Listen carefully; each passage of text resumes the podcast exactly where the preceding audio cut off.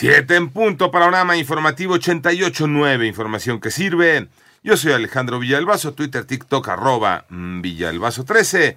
Es viernes 2 de febrero, Iñaki Manero. ¿Cómo te va, Iñaki? Buenos ¿Cómo días. estás? Buenos días, Alex Villalbazo, Alex Cervantes, amigos de la República Mexicana. Vámonos con el panorama. El presidente municipal de Motul, en Yucatán, Roger Aguilar, fue denunciado ante la Fiscalía del Estado luego de que golpeó en el pecho a un ciudadano al cual retó a golpes y amenazó con llevarlo a la cárcel tras reconocerlo en vía pública ya que el ciudadano lanzó críticas en redes sociales en contra del alcalde y lo llamó corrupto, lo cual hizo pues enojar al político.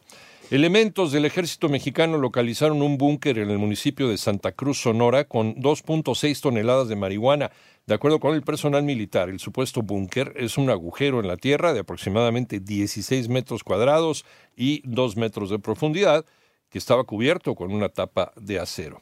Ayer atacaron la camioneta de la periodista Yolanda Caballero y le prendieron fuego tras denunciar acoso y amenazas por parte de la presidenta municipal de Tijuana, Montserrat Caballero, a quien ha criticado por su desempeño.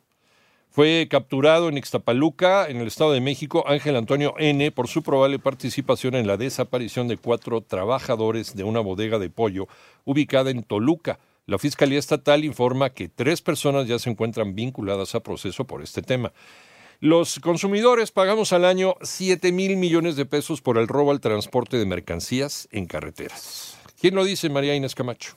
El presidente de la Concamín, José Abugaber, acompañado de transportistas de carga, pasajeros, así como exportadores e industriales de la carne, conservas y alimentos, exigieron al gobierno federal garantizar la seguridad en carreteras. Todo va hacia la alza en ese sentido. No nos conviene como país. 7 mil millones de pesos lo paga consumidor final. Esto no puede seguir así. No podemos seguir permitiendo que nos roben, ni menos aún que lastimen o incluso maten a los operadores. En su momento, José Sosaya, presidente de la AMIA, sí pedimos que ya se ponga un hasta aquí a este incremento tan elevado de las incidencias de seguridad. Para 88.9 Noticias, María Inés Camacho Romero.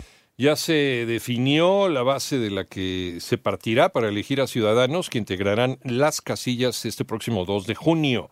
Toño Aranda el Instituto Nacional Electoral realizó el sorteo de la letra a partir de la cual, con base en el primer apellido, se seleccionará a la ciudadanía que integrará las mesas directivas de casilla en el proceso electoral del próximo 2 de junio de este año. Después del procedimiento, la letra sorteada fue la A. El consejero Martín Fazmora explicó que el sorteo realizado juega un papel determinante en la conformación de las personas funcionarias de casilla que recibirán y contarán los votos en la siguiente elección. Este acto, en apariencia sencillo y repetido hasta mecánicamente, proceso electoral tras proceso electoral, condensa lo que fueron años de luchas cívicas para dotar al sistema electoral de un mecanismo de confianza. Para 88.9 Noticias, Antonio Aranda.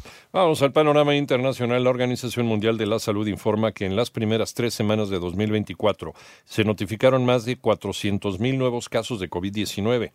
La cifra a nivel global de muertes se ubica en 7.800 y más de 171.000 hospitalizaciones, además de 2.100 ingresos en unidades de cuidados intensivos.